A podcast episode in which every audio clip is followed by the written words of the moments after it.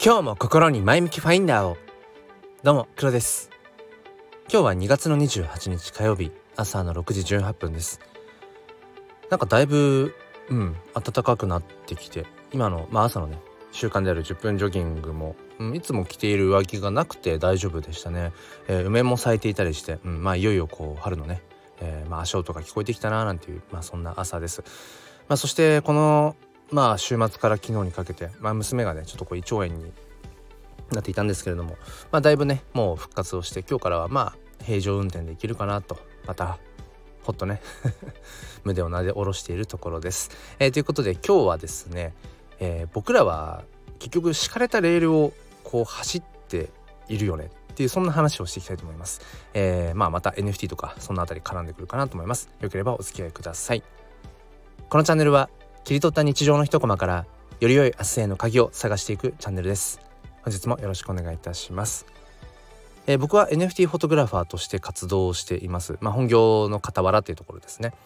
で現在あの炎の写真ジェネという炎の写真を使った、えー、コレクションを展開しているんですけれどもまあ、現在オークション中です。まあ、何のこっちゃっていう方が多いかなと思うんですけれども、あ、それでもしピンときてね、あ、ちょっと見に行ってみようかなと思う方は、えー、説明欄の方からろしくお願いします。ということで本題いきたいと思います。えー、敷かれたレール、うん、まあ何ぞやっていうところで、まあ、こういう抽象的なね、えー、タイトルとかが好きなんですよね。なんかこう具体的なタイトルにするともうそれだけじゃないですか。その情報だけになんていうのかななってしまうというかで僕はまあ日頃から言ってる通りその今の話題かもしれない今のすごくこう旬な事実かもしれないけどじゃあそこからどんなことが紐解けるの？じゃあどんな普遍的な、えー、問いに落とし込みそこから答えを見つけられるんだろうかってなんかそっちが好きなんですね。まあいいやうんちくは うんちくというか あまあいいやはいはい。ということで、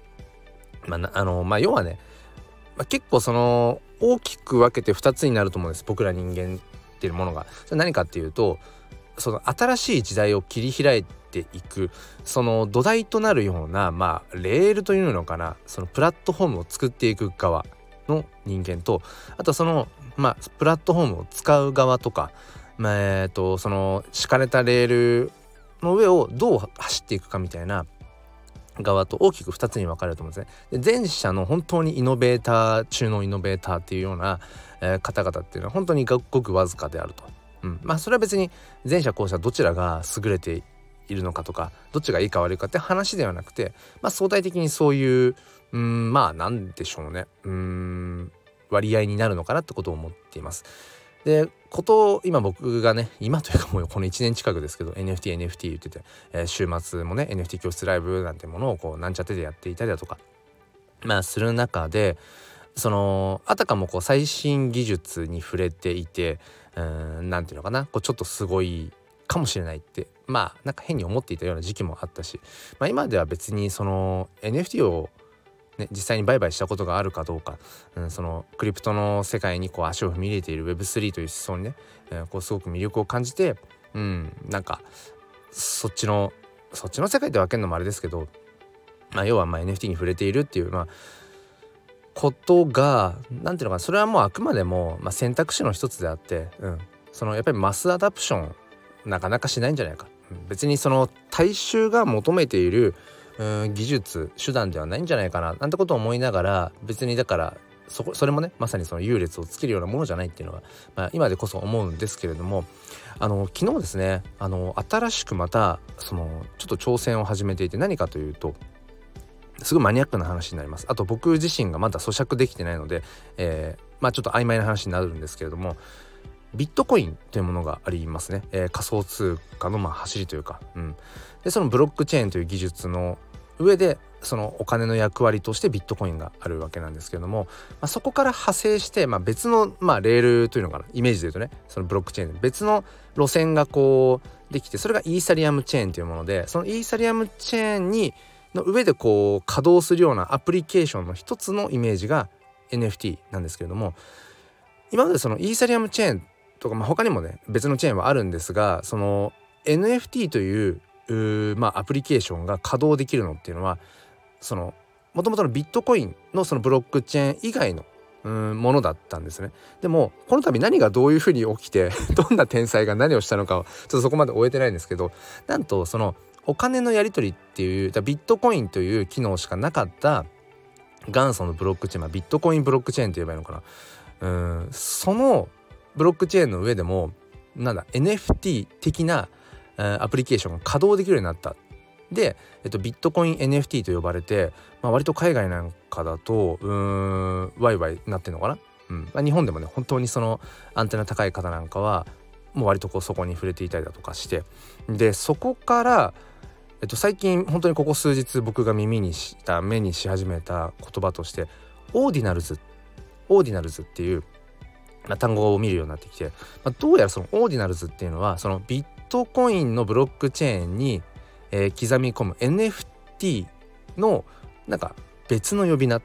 の感じですね体感値としてはちょっとまだ今 今日現在、えー、まだ勉強が足りていないので曖昧な情報かもしれませんが僕の認識としてはそんな感じ、うん、今までブロックチェーンの中でその NFT を、えー、まあ発行発行するっていうのもあるかな。うん。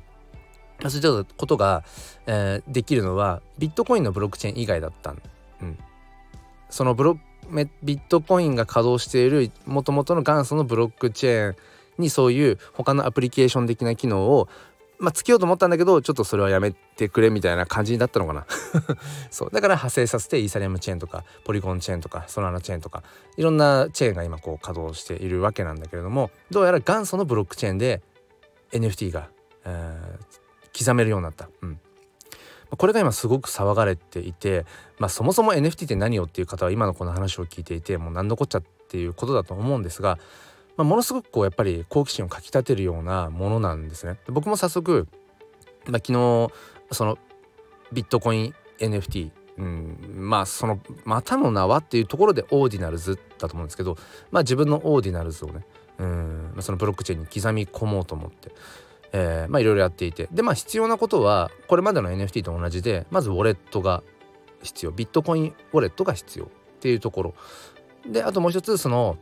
オーディナルズを刻み込むブロックチェーンに刻み込むための、まあ、サイトが、まあ、多分今いくつかあるんでしょうけど、うんまあ、それを使って、えっと、ガンマ。僕が使ったのはガンマっていうサイトで。でそこから、まあ、本当に画像を選んで、えー、その刻み込むための、まあ、ガス代っていう、まあ、手数料がかかるんですけどそのガス代を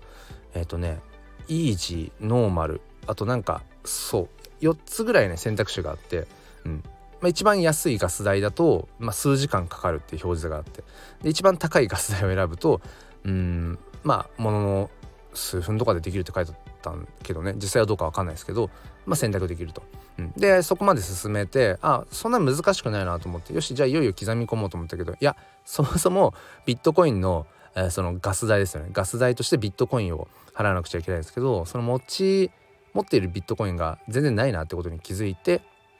で一旦そこであのストップしていたんですね昨日の夜。でどうしてもやっぱ気になっちゃうから朝いろいろ触れていたんですがなんかねうまくそうそのビットコインが今仮想通貨取引所にあるので